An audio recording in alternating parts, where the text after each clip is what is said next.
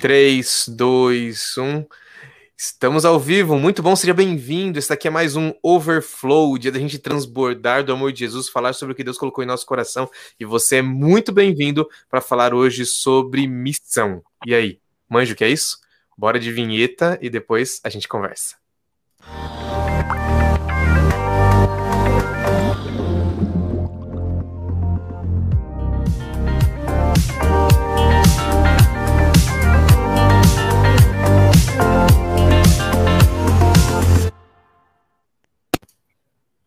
Eu tava brincando que foi caro, então tem que mostrar, entendeu? Então vou mostrar de novo, peraí. brincadeira, brincadeira. Sejam bem-vindos, galera. Que bom que vocês estão aqui de novo. Tem um, um, amigo inseparável aqui, que é o Dimas, tá sempre junto comigo. E aí, Dimas, beleza? Tudo em paz. Então, tudo tá bom. A resposta que você me deu, tudo em paz. Hoje, hoje ele vai ficar quietinho, ele vai ser bem educado, porque ele tá acompanhado da esposa, entendeu? A esposa vai colocar ele no lugar. E pelo que eu sei, eles estão de frente pro outro. Então, se, se você ouvir ele falando, ai, é que ele tomou um chute. Oi, Ana, tudo bem? Olá, boa noite, tudo bem, pessoal? Tudo bem, tudo bem. Desse lado aqui eu tenho a Ellen. Oi, Ellen, tudo bem com você? A Ellen já Olá. participou com a gente também. Seja bem-vinda. E do bem? outro lado, Pronto, do outro lado ali tá a Jennifer. Oi, gente, olá. Muito bom, muito bom. É isso aí, tamo junto aqui. A, a, novata aqui, por enquanto, é a Ana, mas a Ana já foi representada bastante pelo Dimas. Ana, o que você faz? Fala pra gente rapidão. Eu sou enfermeira, sou esposa do lindo Dimas, amiga da Ellen, e acabei de conhecer a Jennifer. Prazer imenso.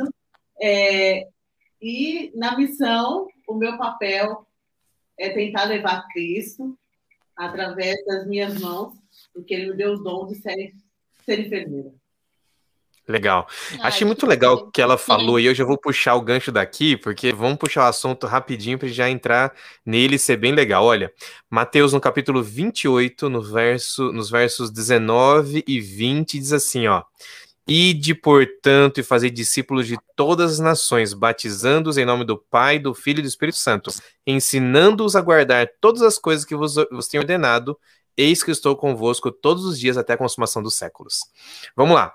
A Ana já falou sobre missão. Você já viu que o tema de hoje é missão, já viu o thumbnail, já viu todo o nosso trabalho, já viu o título aqui. Nós estamos juntos hoje para falar sobre missão.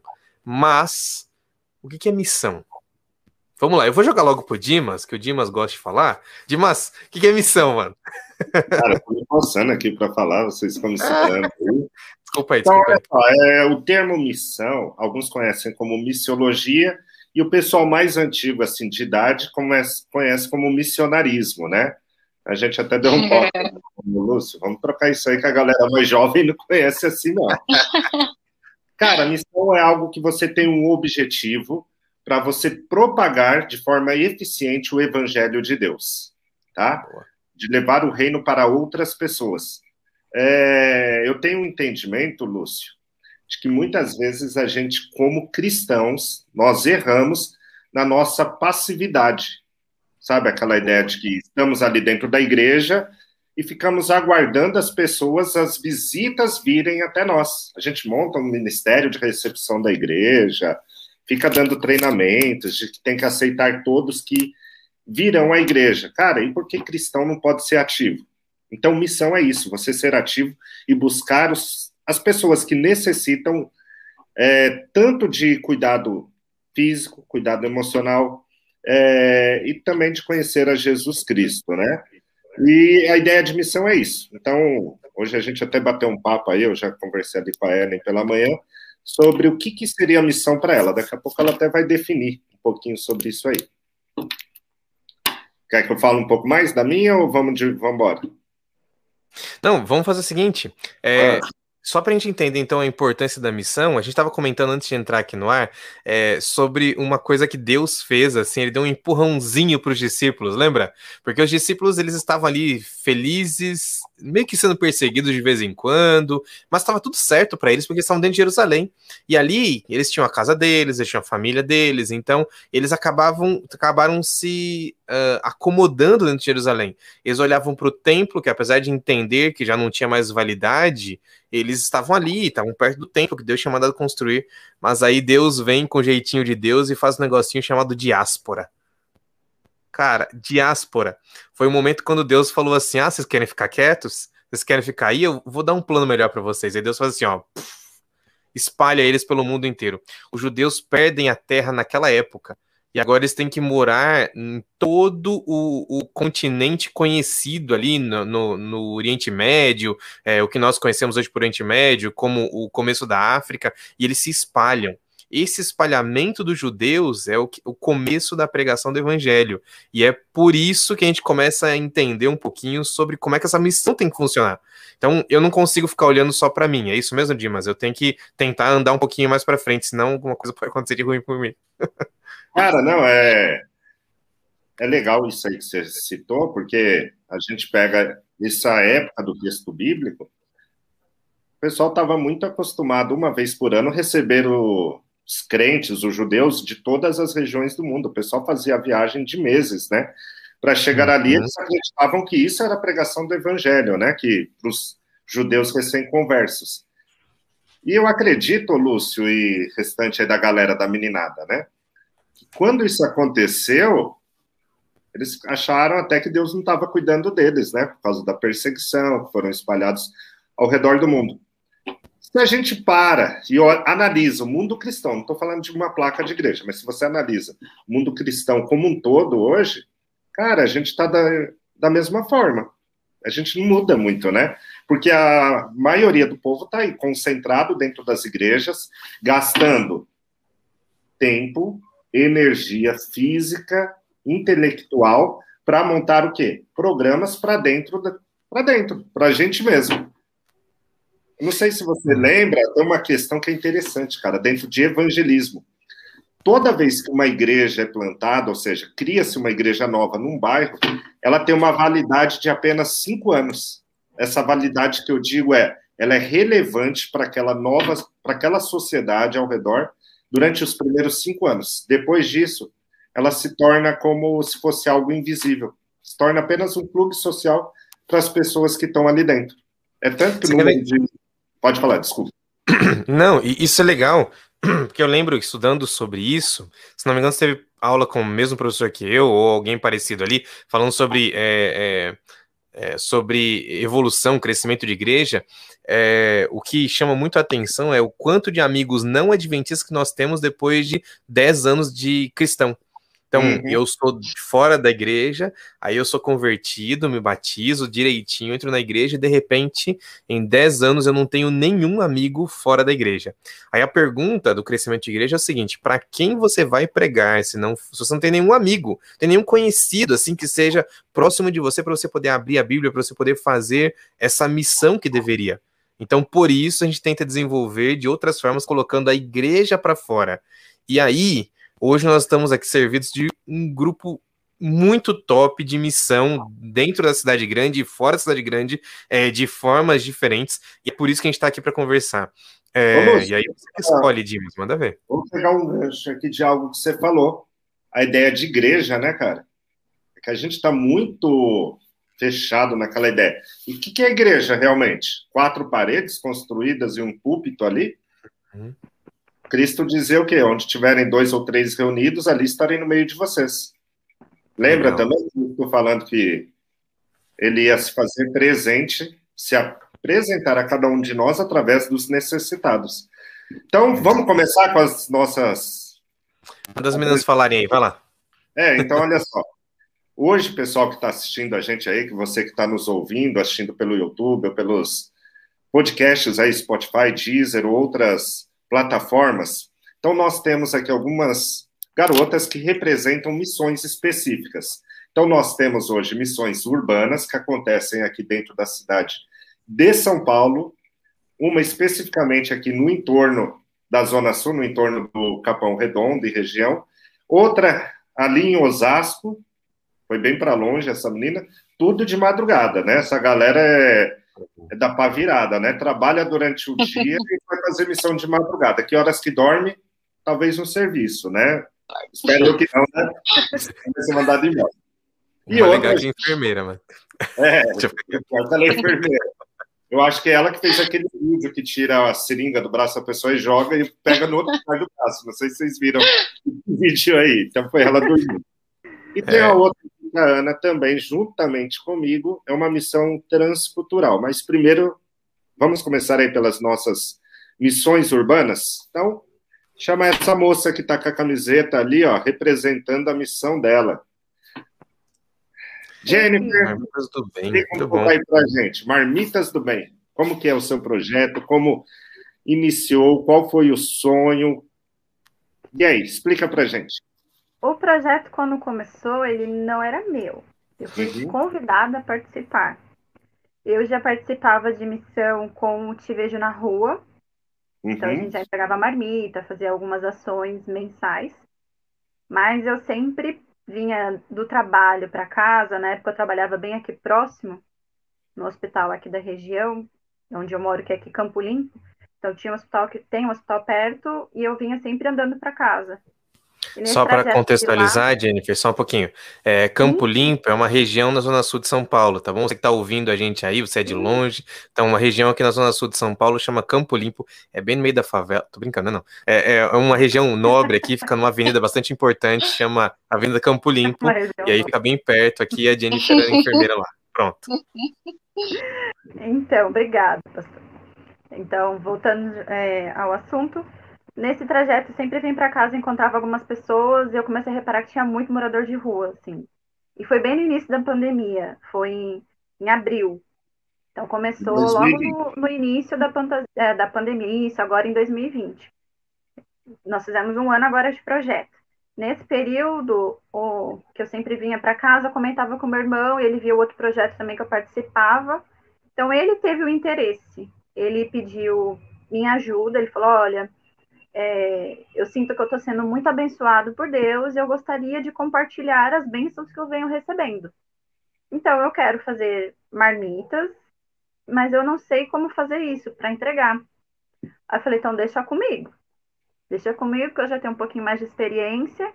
Sabia cozinhar, pelo menos? Na rua. Oi? Você já sabia cozinhar, pelo menos? Oh, muito bem, modéstia à parte. Ah, bem. Estou vendo aqui as suas fotos aqui. Show, hein, as marmitinhas? Parece Vai. bom, hein, Jennifer? A gente fazer uma jantinha aí.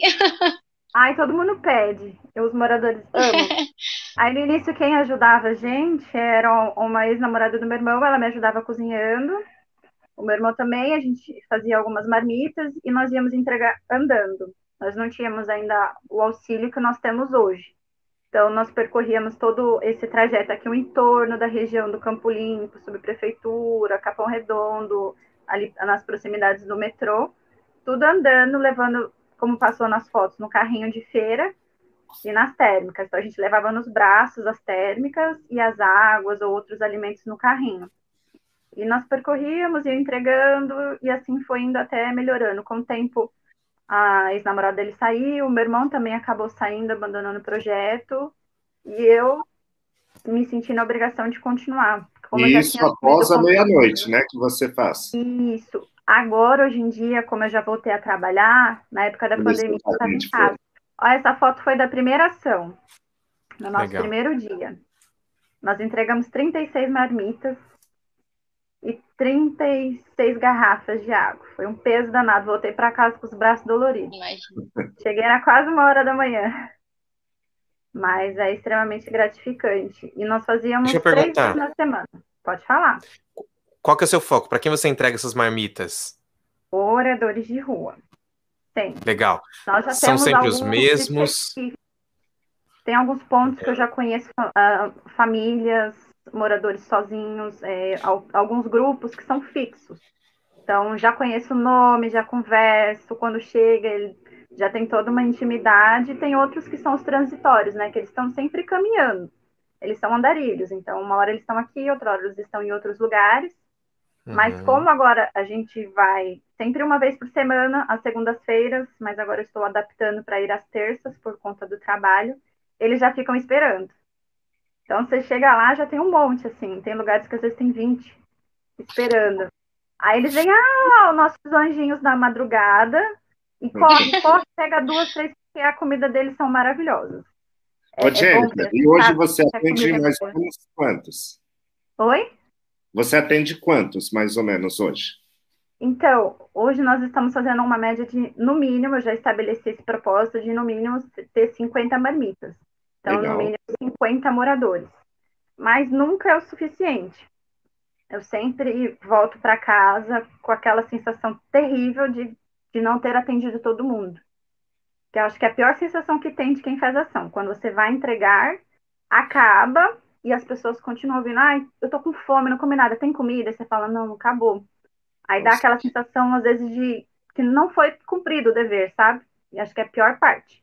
Mas aos poucos a gente vai melhorando. Essa última a gente entregou 68 marmitas, então a gente atendeu muita gente. Bastante. Tá ótimo. Vamos dar uma segurada na Jennifer para não tirar todas as é. informações dela?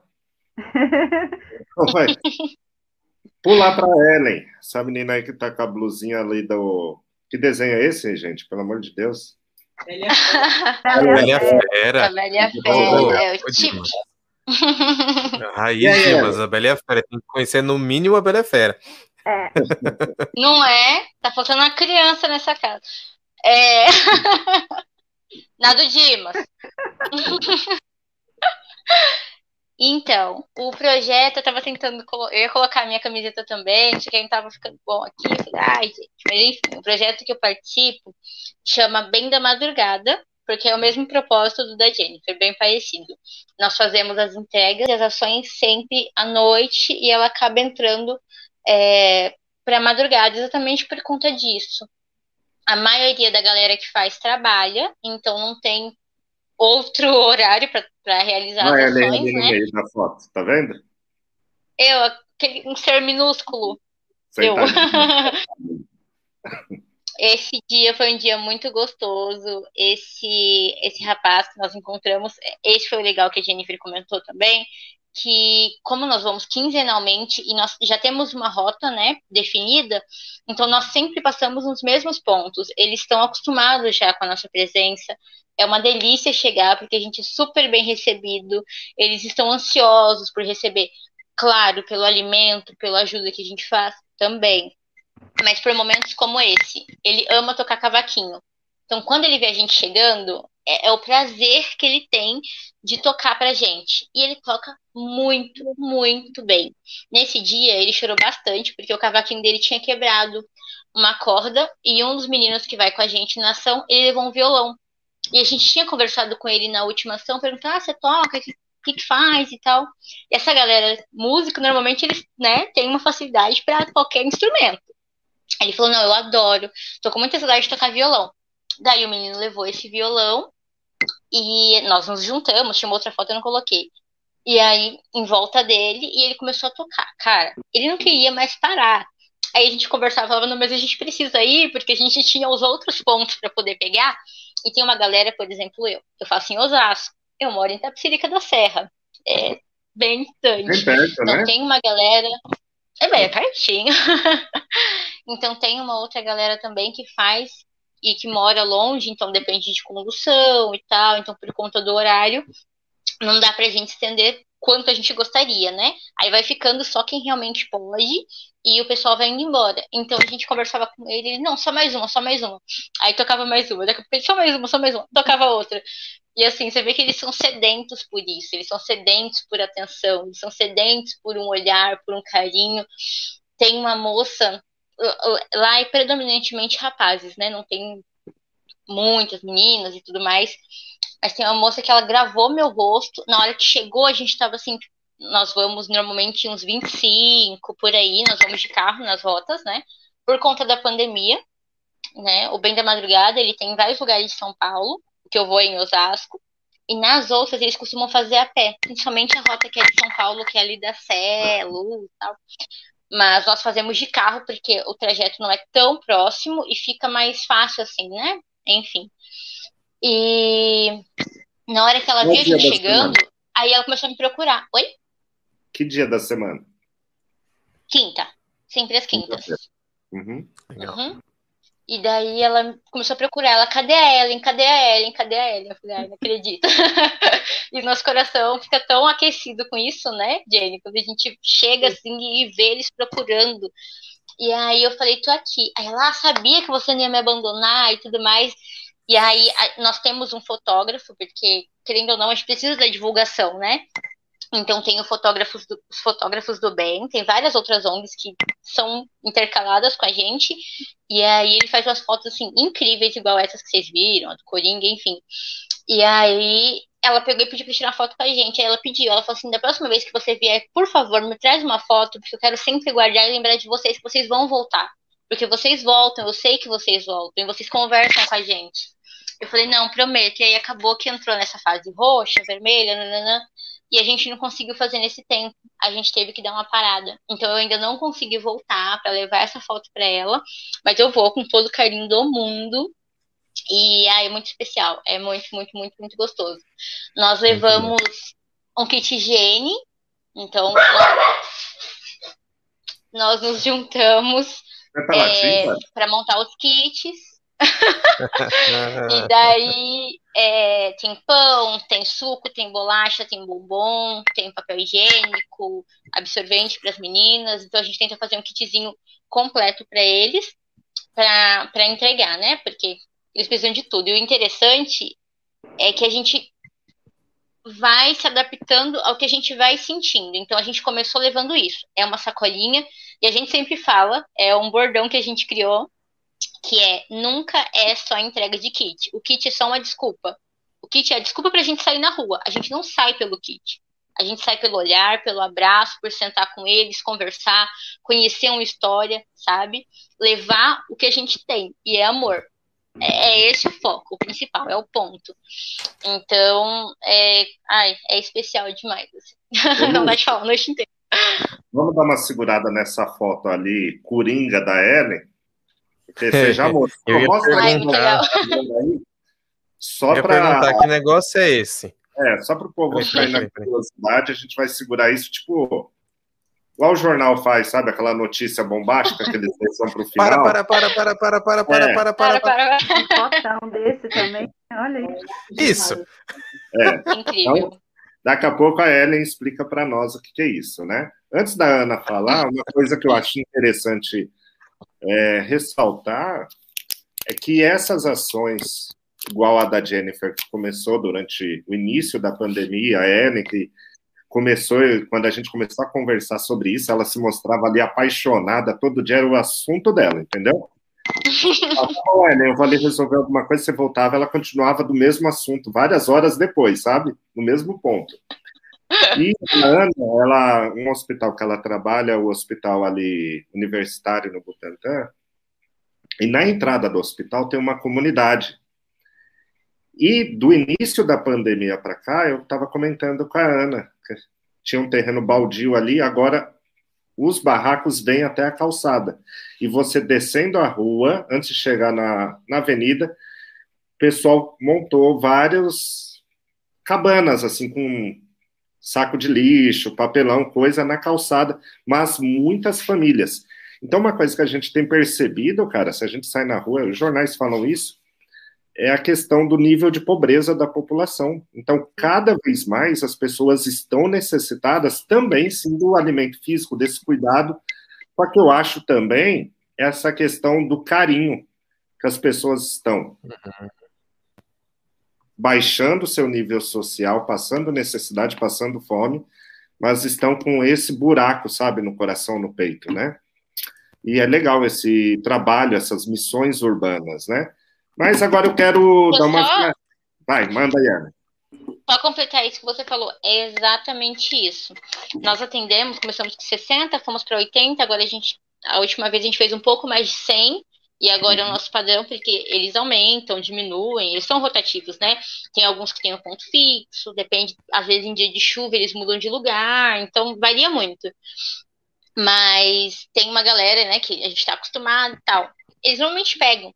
Teve um dia que nós chegamos num, em um ponto e esse rapaz estava muito triste porque ele tinha conseguido um quartinho para morar, mas ele falou que não iria sem as duas cachorras. Ele é completamente apaixonado. Falou, não vou sem meus cachorros, não vou, não vou, não vou. prefiro ficar na rua. Ponto. Amor. Ficou ali. E aí nós fomos entregar o kit para ele. Ele já estava muito angustiado e triste. É... Angustiado e triste por conta, né, que ele não pôde ir, enfim. E na hora que a gente foi entregar o kit para ele, ele falou: "Não quero". A gente falou: "Não". Então a gente vai, às vezes a gente vai deixar, eles estão dormindo, estão meio, né, um pouco mais ariscos, então a gente falou: "Ó, tô deixando aqui do lado, tá? Depois quando o senhor quiser, o senhor pode comer e tudo mais". Ele falou: "Não quero". Aí eu falei: "Tem certeza?". Ele falou assim: "Tenho". Aí ele: "Mas posso pedir uma coisa?". Eu falei: "Pode". Aí ele: "Vocês podem orar por mim? O que eu preciso hoje é de oração, não é de comida" aquilo ali. Eu nem orar. Você vai. Tipo isso. Não, mas assim, graças a Deus, eu sou muito emotiva, o Dimas conhece, a Ana acho que também já deve saber que eu sou bem chorona. Mas nas ações eu consigo dar uma brecada nisso, porque eu sei que não é o ideal, não é o que eles precisam. Se ele precisava de uma oração, era isso que eu tinha que fazer. Eu tinha que ir ali, porque Deus me colocou ali por um motivo. Era para isso. Então, se era isso que ele queria, e foi cada um vai distribuindo para uma pessoa. Então, se ele pediu para que eu orasse, se Deus me colocou ali para que eu entregasse a comida para ele, então era eu que Deus queria. Ponto. Pelo menos na minha concepção. Então, é exatamente isso que o Dimas falou. Eles precisam do alimento, claro, mas às vezes não é o alimento. Às vezes não é isso naquele momento que ele precisa, né? Show. Legal, muito bom, muito bom. Ana, então conta aí pra gente agora a sua. Como é que você tem trabalhado com essa questão de missão? E aí deixa o Dimas encerrar o assunto aí. Não, não, não, é, tá tudo certo aqui. É que eu vou ah, chamar mas... a Ana aqui porque é uma missão transcultural, né? Já ela Legal. foge um pouco do padrão. E a Ana vai explicar um pouquinho, depois eu falo mais da parte administrativa e tudo mais. Mas, Ana, vira um pouco a tela do seu computador aí para mostrar para o pessoal para onde que você ia. Então, esse quadrinho que a Ana está mostrando é da missão dela, que ela recebeu lá. Então, bora, Ana, explica um pouquinho sua missão, desde quando acontece e o seu público. Acho que vocês conseguiram ver ima a imagem ali, né? Nossa missão é Manaus, nossa, nosso berço da nossa missão é lá. Interessante que eu fiquei ouvindo a, a Jennifer e a Ellen falando uma coisa que você me falou, Jennifer, que tocou muito em mim, é muito, muito o que eu sinto. É, você vai pensando em ajudar e você que sai ajudada. Exato. Você volta assim, gente, nossa, não tem como explicar. Sério, é só você participando. Às vezes, eles iam. A gente, então, como que é? A gente junta um grupo de pessoas desde 2017 então, a gente começou com 20, 30 pessoas, depois 60, 80, e tudo isso dentro de um barco. Então, você pensa, ai meu Deus, o primeiro desafio é o barco. O primeiro desafio é você ir. Aí você junta o povo, vai, chega lá na missão, encontra aquele povo totalmente receptivo. Você, nossa, a Ellen ia, nossa, ia desidratar lá. É. Chega. Imagina. Para você. E assim, aquela recepção maravilhosa. E você não sente cansaço, Jennifer. É incrível. Eu você é, é trabalha quase 24 horas. Aí, às vezes, à noite, eu deitava e falava, poxa, agora eu vou descansar. Aí, daqui a pouco, vi uma lanterna assim no meu olho. Ana, estão te chamando. Eu falei, senhor. Olha essa imagem que legal. Nosso hospital. Aqui tem uma fila de espera. Aí, então, aqui a gente, nesse, nesse ano aqui, ficava a nossa farmácia, perto aqui do Bebedouro, e é aqui. Aqui é a nossa maca, esse banco, aqui é a nossa pérfuro cortante, a gente fazia os procedimentos, enfim, tudo que tinha que fazer. Só para salientar aí, isso aí é um, foi construído, é um refeitório, na verdade, é, um é numa tribo indígena, cara. E é a primeira tribo indígena com adventistas daquela região. É uma região de Legal. proteção é, pela Polícia Federal, né? Região indígena, tem 9 mil indígenas nessa região. E o cacique é. dessa tribo, ele é ancião da igreja adventista. Então, é, tá vendo ali na parede que tem alguns, algumas coisas assim culturais uhum. deles e tudo mais? Lá eu esqueci o nome da luva agora, Ana, que eles usam, que é um rito de passagem do menino de 12 anos para a fase adulta. Que eles colocam a mão do menino e colocam algumas formigas para ficar picando. Só que dão algumas ervas para o moleque fumar, para entrar num transe ali, coisa boa, sabe? Que não tem nem em São Paulo essas drogas aí. de, de, deixa eu contar para quem está só ouvindo a gente. Então, o pessoal que está lá em casa, aqui a gente está vendo uma, uma casa toda de madeira, aberta nas laterais. E a maca que a Ana falou, a maca que a Ana falou é um banco de madeira. É um banco de madeira, sabe? Madeira e, e madeira. é isso. É, do lado, o local de preparação ali dos medicamentos é uma mesa de madeira.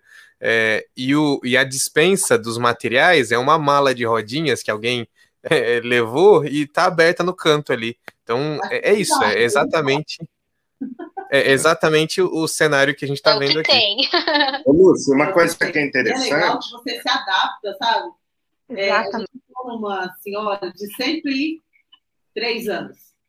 Ela já estava uhum. deixa, tal, a gente falou assim, não. Aí foi o médico e eu, a gente falou, vamos chegar lá, né? Já viu. Estava com um quadro meio que de é, desidratação e tal. Aí a gente tinha um morro para subir, subimos, chegamos lá, cadê a senhora? Nada. Eu, falei, olhei para o médico assim falei. Quantos anos? 103. Morreu, aí, né? É, Lúcio. Eu falei, Jesus Cristo. Até empacotou. Aí o, o, veio o filho dela lá. Aí a gente, ah, a gente veio atender, tá, tá. Aí ela falou, ah, vamos lá buscar minha mãe. Falei, vai buscar, tá, tá tudo bem, né? Tá viva. Tá viva. Menino, ela vem com uma enxada nas costas. Eu falei, não, não pode ser, não é. É, 103 anos. Falei, mas onde a senhora estava? Acho que era Maria José, não dela se eu não estou enganado. Aí ela falou assim: não, porque esse menino não presta parada. Eu vou ali cartegar. Eu não não tá com isso, com aquilo e tal. Aí ela falou: não, eu tô ótima. Eu falei, nossa. A preocupação. Mal tô eu, né? A gente chegou lá esbaforida, assim. Aí ela, não aguenta nada, não, esse povo novo. É. ela oh. na terra. Queria saber se podia tomar o tal do Guaraná. Aqui, uma missão, a outra coisa que a gente fazia muito lá era ação odontológica com eles. Equipe fantástica que ia conosco também. Gente, olha, é só sentindo na pele mesmo, sabe? E, é e você que está e você que está ouvindo, peraí, Ana, vou perguntar isso já para você. Você que está ouvindo, imagina aquele consultório ontológico, todo bonitinho, todo esterilizado, com o pessoal super bem paramentado, só que não. É, aquele foco de luz para fazer qualquer coisa dentro da boca é uma lanterna que tem uma voluntária segurando. E, e o dentista está aqui fazendo, se não me engano, aplicando alguma coisa, e me parece, inclusive, que é uma anestesia que ele está aplicando nesse momento aqui. Aplicando anestesia na boca da moça e sem nenhuma proteção, a não ser uma máscara de proteção. Cara, só pegando o gancho aqui, igual tava eu complementar outra parte da fala, eu entro nisso aí.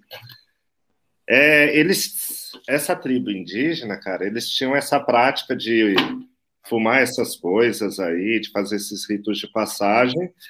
E o interessante é que muitas vezes a gente dá desculpas para nós mesmos para podermos cometer pecados, sabe? Uhum. Pecados voluntários. E o interessante é, eu batendo papo com esse cacique, daí eu falei assim, tá, mas e vocês não fazem mais esses ritos de passagem, essas coisas? Dele não, porque eu estava um dia aqui com a Bíblia, eles se reúnem, algum deles pega a Bíblia e começa a ler. E não são pessoas letradas, né? Foram alfabetizadas apenas. E ele uhum. chegou ali e leu a passagem falando: que o meu corpo é templo do Espírito Santo. Daí ele, opa, tem coisa aqui. Voltaram naquele texto, oraram, porque o pastor aparece a cada três, quatro meses ali. Porque imagina um local distante. E ele falou assim, cara, isso aqui tá, isso aqui é forte. Então eles falaram, se o nosso corpo é templo do Espírito Santo, a partir de hoje na tribo está proibido usar bebida alcoólica, está proibido isso, está proibido aquilo, e a gente vai cuidar do nosso corpo. Sabe o que é isso? Conexão com o Espírito Santo. Para você ter ideia, a gente viajava aqui de São Paulo, então, assim, daqui a pouco vou dar a palavra para o restante do pessoal. É, nós realizamos a missão para Amazonas, então, 2017, 18, 19. Primeiro ano eu levei 33 voluntários e no último ano 60 voluntários. E a gente estava já programando para 2020 alugar dois barcos, né? Aí, por exemplo, essa foto aí. É, deixa eu só concluir essa parte aqui. Cara, a gente sai de Manaus, do porto de Manaus até a tribo indígena, são 36 horas dentro de um barco. Daí você falar com conforto, tranquilo, não, é dormindo na rede, cara. Então é aquela coisa assim, aventura mesmo. Então quem vai, volta transformado. O bom da missão é que você tem duas vertentes, cara. Você transforma, ajuda na transformação das pessoas e você é transformado também. Porque lá você não, não tem energia elétrica, você não tem rede de celular e você não tem internet. Então você se desliga do mundo e se conecta com as pessoas. É... Vamos dar uma pausa aqui na Amazonas e vamos voltar para as outras? O que, é que vocês acham? Sabe o que eu queria perguntar? Ah, é o seguinte, a gente pensa uh, sempre em reunir o pessoal na igreja, e a gente fica ali se matando, planejando um culto especial, planejando uma programação, chamando um cantor, chamando alguém que possa atrair o povo. O que, que atrai vocês para participar desse tipo de missão? Vamos, vamos na mesma sequência lá, Jennifer. O que, que te atrai? Porque você não está levando um cantorzinho famoso, você não está levando um pregador da moda. O que, que te atrai, Jennifer? Bom, eu tenho, sempre tive, mas desde que eu me batizei, o meu instinto, o meu desejo de missão foi muito maior. Então, o que me atrai é eu poder levar, eu compartilhar esse amor que eu tenho, que eu recebi, que Deus me deu, através do, do estudo da palavra, desse encontro que eu tive com ele, eu quero que todo mundo tenha esse mesmo encontro. Então, eu quero que eles também se sintam amados, assim como eu também sou amado. Então, Legal. o que me move é querer compartilhar esse amor. Tanto que, quando, se vocês repararem o logo, ó, são umas mãos, os potinho, o potinho e o coração dentro. E atrás da camiseta está escrito amor em forma de potinho. Então, a Legal. comida é algo que aproxima muitas pessoas. Então, eu acho que foi a forma que a gente encontrou de compartilhar esse amor. Que a gente abre esse espaço. E eles se sentem Legal. muito acolhidos através da comida. Às vezes eles falam, nossa, tem gosto de casa, sabe? De família. E isso é maravilhoso. E sabe o que é engraçado? Antes de eu começar, ano passado vocês iam ter essa missão, não ia, Dimas? Sim. Sim. Eu me inscrevi. Acho que ia ser em março, né? Algo assim, se eu não me engano. Só que não deu certo. E eu tinha orado, falei, Senhor, eu quero, eu, eu tô sentindo meu chamado para missão. Eu achava que era para eu servir como enfermeira apenas. Que no início a gente não falou, mas as pessoas que acompanharam o, o primeiro episódio sabem. Eu lá me apresentei e falei, eu sou enfermeira. Uhum. Então eu estou fazendo isso nesse intervalo. E eu acreditava que eu tinha que fazer missão fora, longe, ajudar as pessoas em outros lugares, com a minha profissão. E com o passar do tempo, ouvi aquele não, eu falei, nossa senhor, mas você me falou para me fazer missão, não deu certo para ir lá para Amazonas. E eu estava super empolgado, falei, eu vou, eu vou fazer isso e aquilo, fiz um monte de planos. Aí ele falou, não, você vai fazer aqui, ó, uhum. na sua comunidade, ao redor da sua casa. Legal. E aí que estão precisando de você. E Legal. aí a gente tá, tá indo e tá muito bom. Maravilhoso. Tá bom. Ô, Ellen, o que é que te move? Muito bom, viu, Jennifer? Muito bom, Jennifer. O que é que te move? O que é que te chama? O que, que te atrai para participar de um projeto como esse? Eu acho que as respostas aqui vão ser bem parecidas, né? Porque okay. é a base, é isso, é, é amor mesmo. Eu converso muito com o Dima sobre isso, né? Eu, sempre tive muita vontade de ir para o Amazonas, mas eu tenho um medo gigantesco de avião e de barco. Então, assim, é uma barreira não vai pegar que eu nem avião nem barco lá. para chegar, entendeu? Enfim, então a gente sempre conversou muito de missão e eu acho que é uma coisa muito incutida de cada um. Que tem quem nasceu para cantar, tem quem tem o dom de pregar, tem quem tem o dom de pegar a Bíblia e ir lá fazer uma bela de, um, de uma pregação, tem fazer um belo do estudo bíblico, e tem quem tem o dom de chegar no coração de alguma outra forma. E eu acho que a gente que trabalha com isso e gosta de ir para missão, eu acho que, que, que, tem isso incutido, sabe? Pelo menos eu sinto que do, dos poucos propósitos que eu vou ter nessa vida, é, levar o amor de Deus dessa forma é um deles, sabe? A gente chega, como a Jennifer falou, é, a comida é uma porta de entrada. Então, é uma forma deles nos receberem e deles não não terem é, aquele bloqueio, aquele receio da gente chegar. Então, a comida é isso. Então, a gente chega, como eu disse, é um, uma desculpa. A gente chega com o kit, chega com a comida, e com isso a gente consegue levar o amor, a gente consegue levar o carinho, a atenção, e, enfim, que eles precisam, Legal. né? Porque eu, é isso. Deus é isso. Deus é amor e fala que esses dias, que agora me fugiu a, o versículo, mas era exatamente nisso. Foi de uma meditação, minha chefe me mandou até, que fala que a gente vai a, atrás fazer muita coisa para Deus, mas a gente esquece do principal. Deus mandou ir e amar o seu próximo. Vai ali e, e prega e ama, né? Então a gente pode fazer isso. Não sei se, por exemplo, a Jennifer é boa em, em dar um estudo bíblico, mas a vida dela pode ser para aquela pessoa um, um, estudo bíblico inteiro. É ali Deus em, na personificação ali para ele conhecer a primeira porta de entrada para entender o, o, evangelho, o amor, né? Legal. É, eu vou jogar para Ana e para o Dimas aqui, é, mas vocês estão falando tanto de amor aí que eu me lembrei de um texto que fala meu coração. É João 13, quando Jesus está falando assim: amem uns aos outros. Assim como eu amei vocês, vocês devem amar uns aos outros. O seu amor uns pelos outros é o que vai provar para o mundo que vocês são meus discípulos. É isso que marca. É isso que, que deveria marcar quem somos nós, né? Então, Ana, vamos lá. O que é que te movimenta? O que, é que te atrai para ir para a missão? Acho que a primeira vez, o primeiro ano que o Dimas desafiou foi pelo desafio de você. A gente sempre fez aqui ao entorno. Né? Então, a gente fez uma com o pastor Lúcio, em registro, a gente fez em Campinas, a gente fez em São Paulo, Juquitiba. Aí Juquitiba, aí veio uhum. Manaus. Eu falei, Manaus. Aí tem barco, aí tem um avião, falei, Manaus. Bora, vamos para Manaus. Nunca tinha entrado no barco, falei, gente, enfim. Aí foi muito interessante, que vocês estavam falando de amor, que a gente tem que ser o exemplo de Cristo, né? E é interessante que no primeiro ano que a gente foi, algumas pessoas ficavam meio desconfiadas.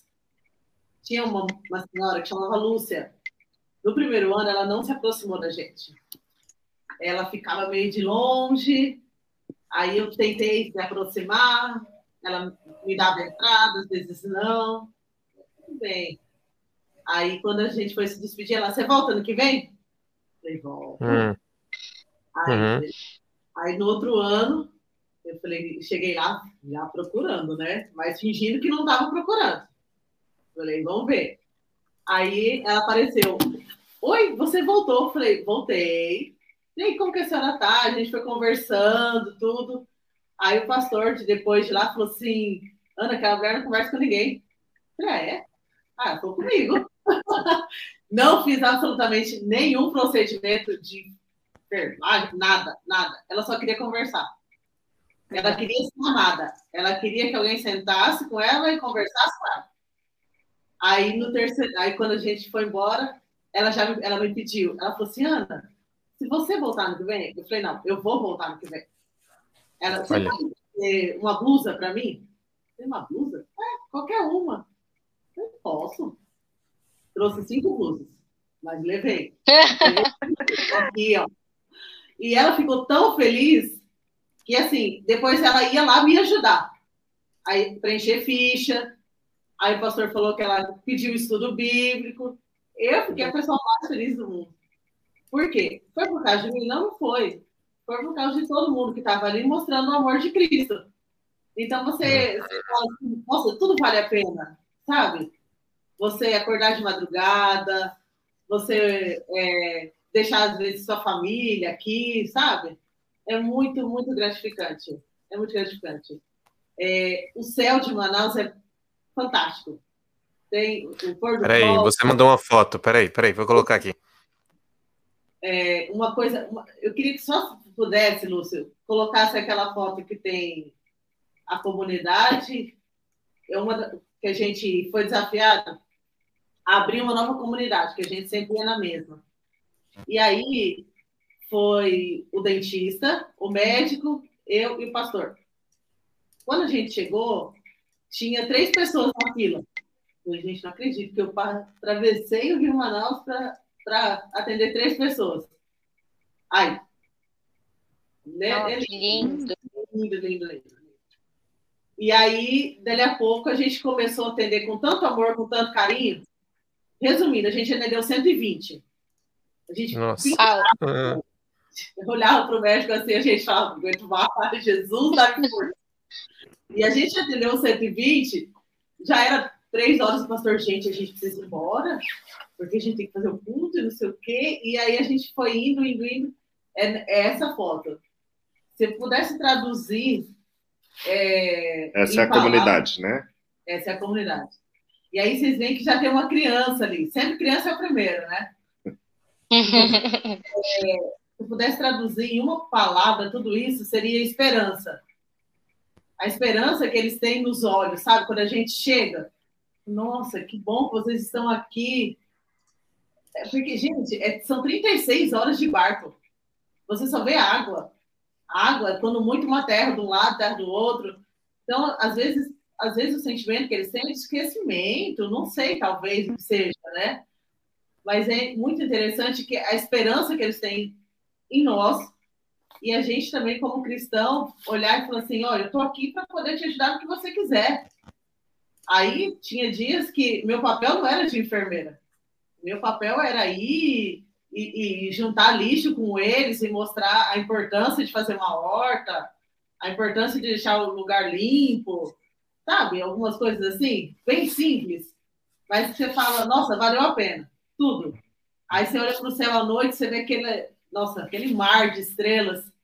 Aí parece que Deus vai lá, dá um beijinho na sua testa e fala, obrigado por hoje. Aí você fala, e aí por aí vai, sabe? É muito gratificante. No meu coração. Muito legal. É maravilhoso. E aí você, Dimas, o que é que toca?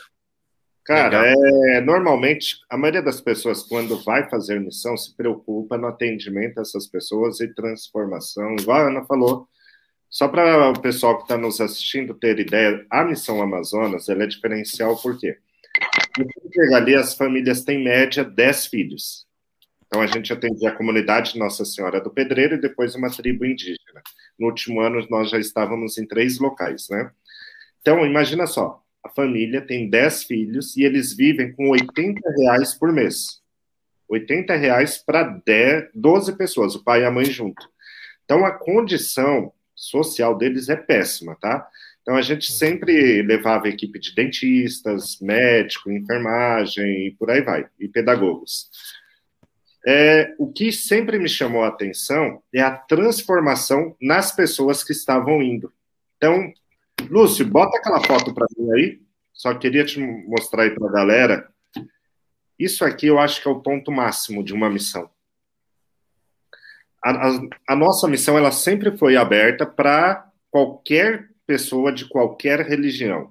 Então, no nosso primeiro ano, a gente teve uma moça espírita é, que foi com a gente, católicos tem bastante.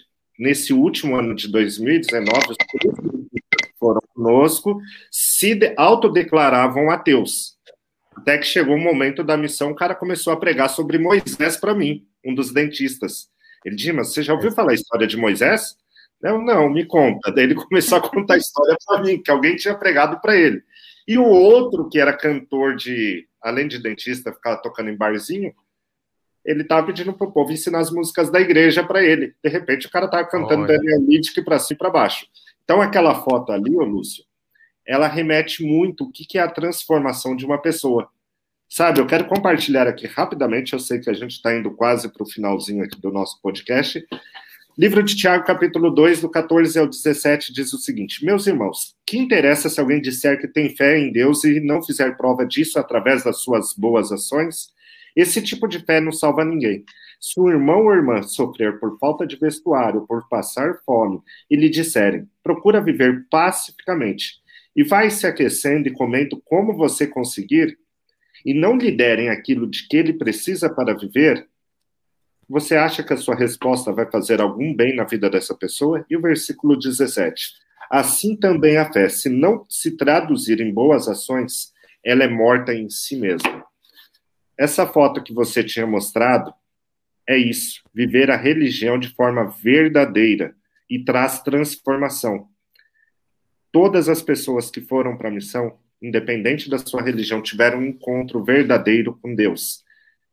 Esses três alunos que eram nossos ali do NASP foram batizados durante a missão. Tiveram suas vidas transformadas, sabe? E os que já são membros da igreja têm uma vida transformada. É, rapidamente, ô Lúcio, eu só queria colocar aqui também algumas coisas que acontecem. Por exemplo, não sei, o doutor Mauro, que é um dos anciãos da igreja do NASP, ele foi com a gente na missão de 2019. Enquanto estava ali, a sua mãezinha veio. Quer falar? É, só para explicar, para a galera que não é adventista, que não é cristão, a gente às vezes usa alguns termos aqui que são nossos, né? Então, hum. é, ancião, o que, que é um ancião? Ancião é um dos líderes que ajuda na organização do culto. Então, só para você entender aí, ele é um dos líderes, e aí o, o Dimas está falando que acabou perdendo ali a mãezinha durante o período da missão, é isso mesmo? Isso, o doutor Mauro ele é um psiquiatra, foi conosco na missão, e de repente o o outro pastor que estava conosco, o pastor Braguinha, me chamou de canto. Ele falou: Cara, tem uma notícia ruim. Chegou de barco agora essa notícia, que o povo foi na cidade. A mãe do doutor Mauro faleceu. Ele, vamos ali comigo. A gente chamou ele uhum. de canto. Doutor, aconteceu tal situação, sua mãe estava internada e ela veio a óbito. Esse uhum. cara segurou no meu ombro, não chorou, ele segurou o choro e falou: Tá bom, o evangelho tem que continuar sendo pregado. Vou continuar fazendo meus atendimentos. E ele voltou. E daí o Braga olhou para mim, ele, cara, não, vamos deixar esse cara em paz um pouco. Ele terminou de atender a fila de 13 pessoas que estavam ali, e daí ele pegou o barco e foi se retirar um pouco para ter o momento dele, sabe? Mas ele não voltou para São Paulo, continuou. Então, assim, o que chama atenção, Lúcio, é isso. Encontro verdadeiro com Deus durante essas missões, você encontra Jesus Cristo na outra pessoa que você está ajudando. E quando você tem esse encontro com Jesus, você é transformado. Legal, tem, tem a ver com a entrega e a transformação, tem a ver com o pedido que a gente faz sem palavras para Deus dizendo assim: eu quero ser transformado, eu quero mudar a minha vida. Só que como é que eu vou fazer isso? Através de oferecer alguma coisa a alguém. Que bonito, gente, que bonito, que legal. Ô, Lúcio, Quem ia falar aí? posso fazer aqui rapidamente? Para Jennifer mesmo, vou fazer. Como você consegue os seus recursos, Jennifer, para manter o seu projeto? A Ellen também já pensa nisso aí. Como que vocês conseguem o recurso para manter tudo isso aí? E se vocês puderem, puderem compartilhar uma história também, né, de que te chocou, que te marcou bastante. Bem rapidinho. Bora. Eu só ia falar, complementando, todos nós nos colocamos para servir. Acho que é o principal de todos. Independente do amor ou qualquer outra coisa que nos motive, nós estamos dispostos a servir. E acho que servir ao próximo é o que motiva todos nós que estamos aqui nesse momento. E uma coisa que um, um dos meus líderes sempre fala, o Odak, e outras pessoas também do nosso núcleo, dos projetos que eu participo, eles sempre falam: a missão nunca para. Isso Desde o primeiro dia que eu ouvi isso, eu levo isso para a minha vida. Eu posso estar destruída, o plantão pode ter sido horrível, ter os meus problemas pessoais, enfim, posso ter qualquer coisa. Eu desligo tudo, eu esqueço, porque eu me coloquei à disposição e eu coloquei isso para Deus, Senhor, eu quero te servir. Faz aí a obra, capacita, dá forças, provê o alimento e bora. Tanto que mesmo com a pandemia toda fase roxa, fase, todas as, essas dificuldades, a gente saiu todos os dias. Nós fomos parados pela polícia várias vezes, e eles iam perguntar o que vocês estavam fazendo. A gente ah, explicava o projeto, fizeram até uma reportagem, uma moça para um jornal pequeno na internet. Ela viu alguém compartilhando o nosso pedido de doação. Porque no início a gente fazia ah, tudo com recurso próprio. Então, ao longo do tempo, a gente foi pedindo algumas doações para algumas pessoas que a gente conhece próximos. é, pediu para o pessoal ir compartilhando, pedindo alimento. Hoje, no momento, boa parte da, da parte mais grossa, assim, misturas, embalagens, vem do meu recurso próprio, sai do meu bolso, mas a gente vem conseguindo outras doações. Então, tenho parceria agora lá com a ASA, que é um, um, uma, uma, parte da um ministério dentro da igreja que fornece. De ação solidária. Oi? Oi? É a área da ação solidária da Igreja Adventista. Então, eles conseguem fornecer, vamos dizer assim, o grosso, né? Então, arroz, feijão, roupas, às vezes também a gente consegue. E outras pessoas que vão vendo os, os meus status, vão vendo as postagens que eu faço, se sentem tocadas e vão fazendo doação. Então, seja por doação é, do próprio alimento em si, roupas, ou às vezes até doação em dinheiro. Aí eu sempre vou, mando as notas fiscais de tudo que eu estou comprando, é, tanto para água. Teve uma, uma médica que ela viu as minhas postagens, trabalhava comigo, e ela falou: Ai, Jennifer, eu vi suas postagens e eu senti uma necessidade tremenda de te ajudar. E eu preciso saber como é que eu posso te ajudar. Aí eu falei para ela: falei, Olha, nesse momento o que eu mais preciso é água. A gente pensa assim: água é algo tão básico, mas as pessoas eles não têm acesso nas ruas. E eles passam sede, literalmente. Então, eu falei para ela, ela precisa de água. Ela me deu o valor tal, consegui comprar. E eu falei para ela, é muito gratificante. Eles mandaram agradecer para ela pela água que ela tá mandando. Então a gente chega, ai, primeira coisa que eles perguntam, tem água? Aí eu falo, não, hoje infelizmente eu não tenho. Poxa, você não tem água, não tem um cobertor. Ele, não, mas na próxima eu vou providenciar. E a gente vai saindo buscando. Então eu tô tentando sempre captar recursos pedindo para pessoas próximas, postando, e as pessoas vão ajudando, compartilhando. E assim a gente vai arrecadando. Hoje, graças a Deus, o Senhor vem abrindo as portas. E nesse período todo de um ano, nós trabalhamos todas as semanas. Somente uma semana que eu fiquei doente, com o ombro machucado, que eu não consegui ir. Mas o meu pai e o meu irmão foram, fizeram ação mesmo assim. E eles perguntam: ai, o que aconteceu com você? Você está bem? Senti sua falta. Eles já têm esse, esse uhum. convite quando eles estão vendo que você está melhorando, eles falam, nossa, graças a Deus você está melhorando. Eles mesmos falaram que estavam orando por mim, pela minha que, melhora. Que legal. Aí você fala, nossa, é bom, né, saber assim, que eles também se importam com você. E, e, eles mesmos falaram, mulher, você tem que parar, você, nem, nem com o braço machucado você não para. Eu falei, não, mas a missão nunca para. Eles falam, você realmente é, é um anjo. Eu falo, não, só estou fazendo o que o senhor pediu que eu fizesse. Mas é gratidão. Legal. Muito bom. Ellen, e aí, você? Como é que você tem conseguido? De repente? É diferente. Conta aí é, pra gente. Então, o, o nosso também é a, na base de doações. A, o diferencial que a gente tem como é, tem o padrão do de São Paulo, né, que é, já é bem maior. Lá, inclusive, esses dias passou no SPTV uma reportagem que fizeram, foi super legal.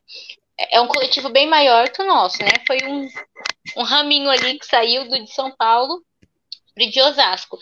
Então a gente usa a mesma base de. A gente tem uma lojinha virtual.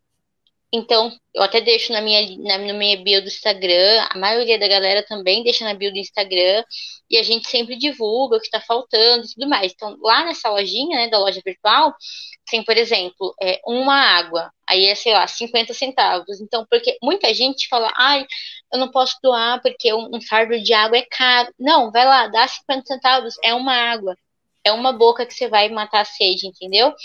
Então a gente divulga a lojinha e aí o pessoal vai lá e compra. Tem bolacha, tem cobertor, enfim, todos os itens que a gente distribui, eles estão lá nessa lojinha. Então tem isso, tem a galera onde a gente montava antes os kits, que é uma padaria grande que tem lá em Osasco, e ele doava pão, doava tudo, até pra gente, às vezes, que tava montando ali os kits, ele falava, vocês querem comer alguma coisa e tal.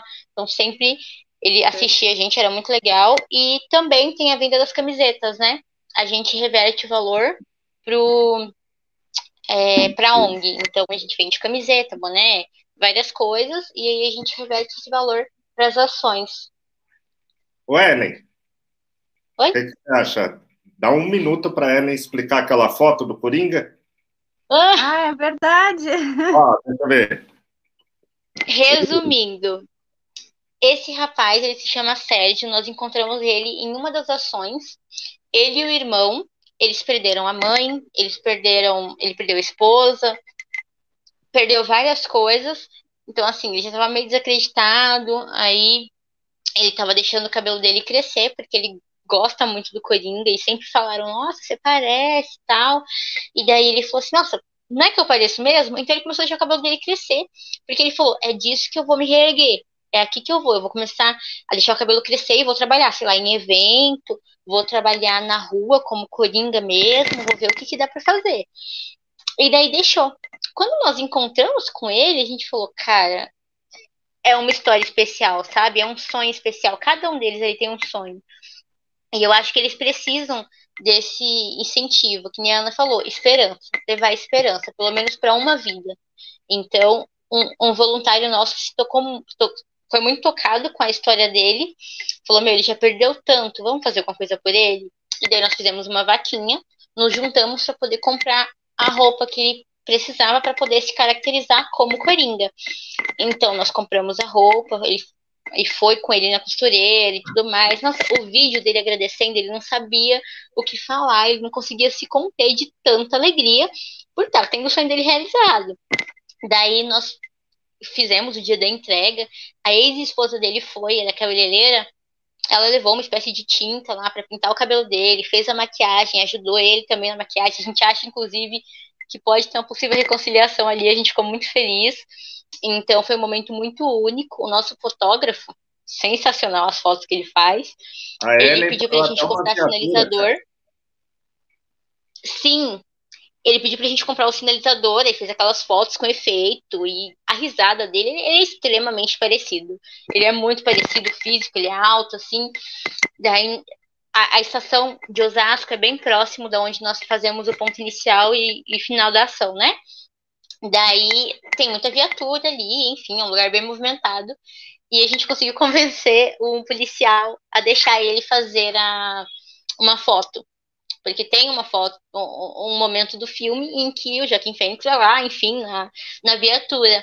Então, o fotógrafo conseguiu convencer. Tem uma foto dele, assim, na viatura, segurando, com aquela risada sarcástica, assim. Foi o máximo, o máximo, o máximo, o máximo. O fotógrafo ficou muito emocionado por participar disso. Todo mundo ficou emocionado.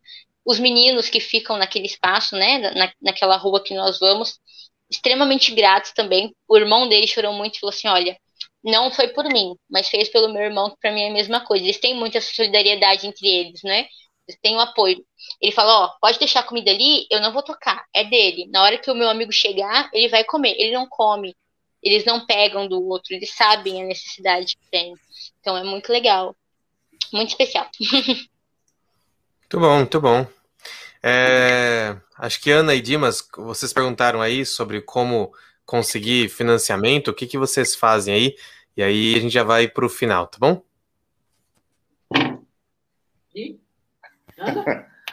A Ana explica a parte da área da saúde que ela que conseguiu os medicamentos, é, por exemplo, ali, quando você falou do dentista, cara, vocês não têm noção como é caro equipamento odontológico. Então, todo o material é esterilizado, não era coisa simples. Teve o último ano, a gente levou resina. Então, as obturações foram utilizado resina, material de primeira qualidade, doações caríssimas. E a Ana que corria atrás dessas doações. Quando a Ana fala, se você puder colocar a foto daquela igreja novamente, daqui a pouco eu explico ela também. Por favor. É interessante que Deus abre as portas, né, meninas? É, você fala, nossa, Senhor, eu estou precisando disso. E aí aparece. Do nada, aparece alguém e fala assim, ah, olha, eu tenho tal coisa, eu conheço fulano, ciclano, você fala, oh, mas é você mesmo que eu quero.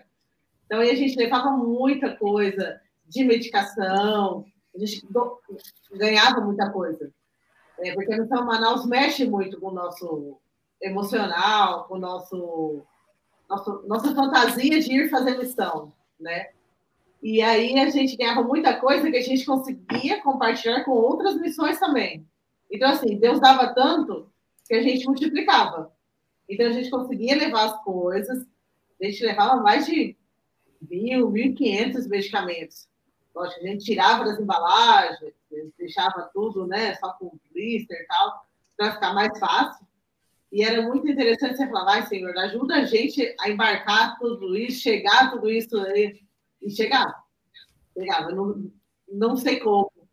A gente ganhou um dos dentistas conseguiram uma parceria com a Oral B.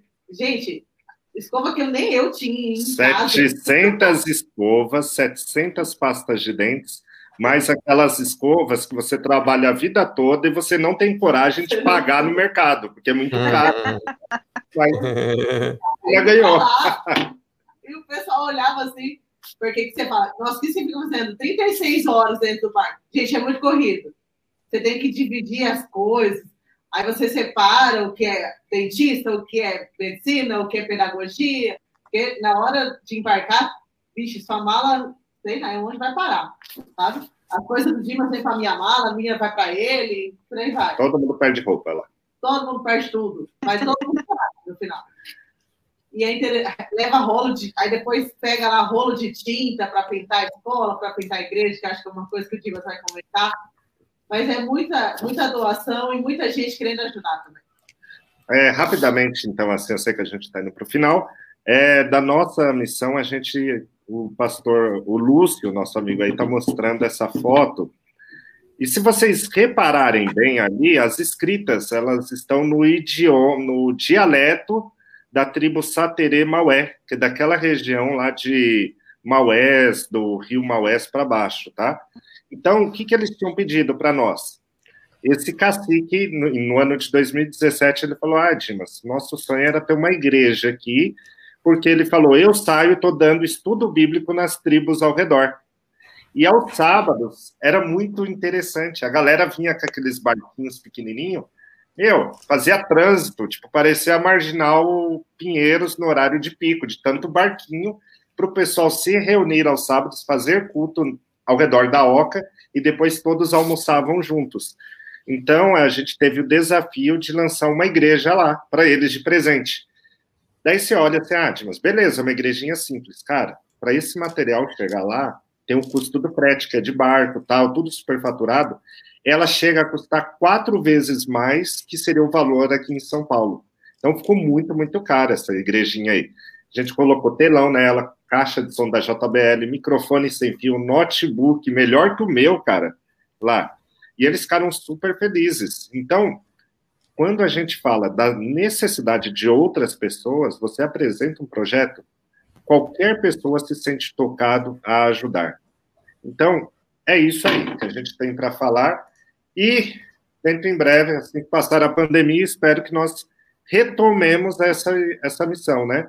A Jennifer até comentou que a gente ia fazer esse ano. A Ana e eu estava num desafio grande esse ano, não, de 2020. 2019 a gente tinha programado levar dois barcos de missionários para o Amazonas. Retornaríamos, ficaríamos dois dias em casa e depois já iríamos para Angola na seguida. Mas veio a pandemia, uhum. apagou tudo. Então, então funciona assim, ó. Aguarde cenas do próximo capítulo. Quem sabe daqui a pouco a gente vem aqui para chamar vocês para participar junto com a gente, viu? Por enquanto a gente não consegue sair para muito longe. A gente convida você para participar junto com a gente das missões próximas, tá bom? Aproveita esse esse é, podcast que foi um pouquinho mais introspectivo, que a gente conseguiu falar um pouquinho mais sobre como é que funcionam as coisas e se envolve em algum projeto. Existem vários como é, o pessoal fala, né, vários coletivos que, que estão aí se mobilizando, estão trabalhando para levar, para levar é, o bem para os outros. E quando a gente que é cristão se envolve em um coletivo desse, a gente não está simplesmente levando uma comida, não está simplesmente levando uma roupa, um brinquedo, mas a gente está levando Jesus. Esse é o ponto. Esse é o ponto principal. É, tem uma piadinha, não sei se é de muito bom gosto, mas que a gente faz de vez em quando dentro da igreja, né? Que é assim, quem não trabalha, dá trabalho. E a gente precisa Sim. dar trabalho para Jesus. Nosso trabalho tem que ser dado para Jesus, entendeu? É assim que a gente tem que fazer a serviço dele. Por isso foi muito bom conversar com vocês. É muito bom de poder movimentar isso e é muito bom saber que vocês estão disponíveis para falar de Jesus, para espalhar o evangelho, para alimentar. Afinal de contas, minha mãe sempre falava: saco vazio não para em pé, né? Então é muito bom a gente poder levar desse jeito o alimento, então levar o atendimento, ou levar o que a gente consegue para poder levar essas pessoas para mais pertinho de Jesus. O que mais ia falar aí para a gente poder encerrar? E aí, podíamos falar rapidinho todo mundo e a gente encerra. O que você acha tá de cada um falar da sua rede social aí também para o pessoal poder seguir, é, fazer parte do seu projeto ali da Jennifer, da Ellen, é, fazer doações e por aí vai. Eu já ia falar, não. Por favor. Se quiserem participar do Marmitas do Bem, nós somos super receptivos. É, aceito doações de todas as formas. Se você quer doar o seu tempo também, ótimo. A gente também precisa disso, de pessoas que possam voluntariar, ou às vezes levar o transporte também é muito necessário, porque nesse momento a única, só temos uma pessoa que é meu pai.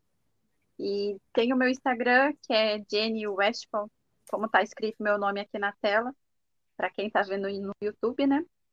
Senão você pode procurar, procurar pela hashtag Marmitas do Bem com coraçãozinho no final, ou na nossa página do Instagram, que é mdb.irmãos na ação. Mas é Boa. isso aí, povo. Se não puder ajudar meu projeto, ajuda outro, mas procura fazer alguma coisa, não fica parado. Isso aí. Exato. Ellen? Façam. é, o coletivo que eu participo atualmente é o Bem da Madrugada. É, o que eu participo especificamente é o Bem da Madrugada Osasco, exatamente como se fala, como está no Instagram, Bem da Madrugada Osasco, ou você pesquisa Bem da Madrugada, vai aparecer vários coletivos em várias cidades, tem Baixada Santista, tem, enfim, Barueri, tem vários, então você pode deixar qual que está aí mais pertinho de você e fazer parte. O importante é fazer algo, você vai ver como é revitalizador. E o meu é Underline Ellen, do jeito que tá aí na tela também, LL, underline Ellen T. Lá na minha bio também tem o link da lojinha, caso vocês queiram doar também. Se não puder doar com tempo, doar com alguma coisa, também é super bem-vindo. Ana e Dimas. Ana, vai você primeiro. É, lá a gente ainda não tem inscrição aberta para algum o projeto por conta da pandemia, mas como as meninas falaram, eu acho que a gente não precisa nem sair de casa, sabe, para poder fazer alguma coisa. Nossa, ai, não sei, nosso público talvez seja jovem, ou às vezes não tão jovem, né? Não pode sair, não tomou vacina ainda, ou qualquer coisa do gênero.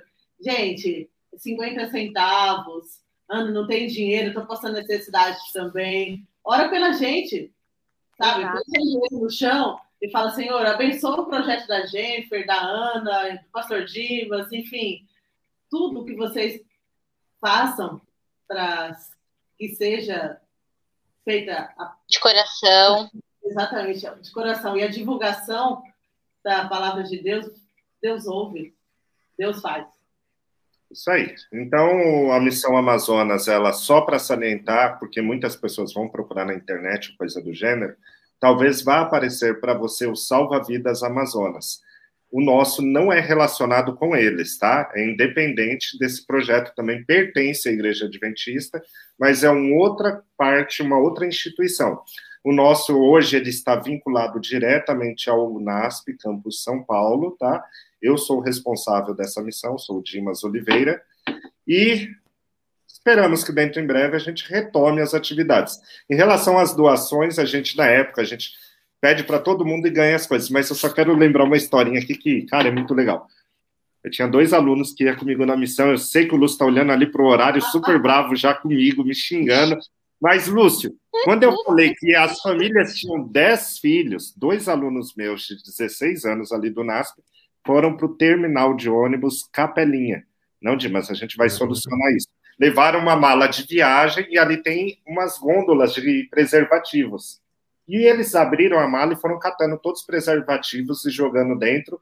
E o segurança correndo atrás deles, e eles passavam e corria. Chegaram lá no NASP com aquela mala gigante cheia de preservativos. Mas pronto, a gente vai resolver o problema dos indígenas e dos ribeirinhos. Ninguém mais vai ter naquele lugar. Então, assim, você ajuda de qualquer maneira e dá certo. É, devia ter ficado bravo antes. Falando. É. Muito bom, gente. Se Galera, muito... por recurso, gente, faça o um mínimo, que é orar e compartilhar qualquer ação que seja. Ore. Acho que esse é o mais importante. Compartilhando as doações chegam. Exato. Exato. Às vezes a gente a pessoa é, o pessoal acha que ah, tá divulgando porque quer aparecer. Não, não é. A gente está divulgando porque é voluntário. Se é voluntário, tem que chegar de algum lugar. Então, de alguma forma tem que entrar verba, tem que entrar os produtos, entendeu? Então divulguem, divulguem muito, porque você não pode, mas alguém pode. Você faz sua parte, como a Ana falou, orando, intercedendo. E é isso. É isso aí. Galera, muito obrigado. Deus abençoe vocês aí. Valeu, Jennifer. Valeu, Ellen. Valeu, Ana. Valeu, Dimas. É, valeu para mim também.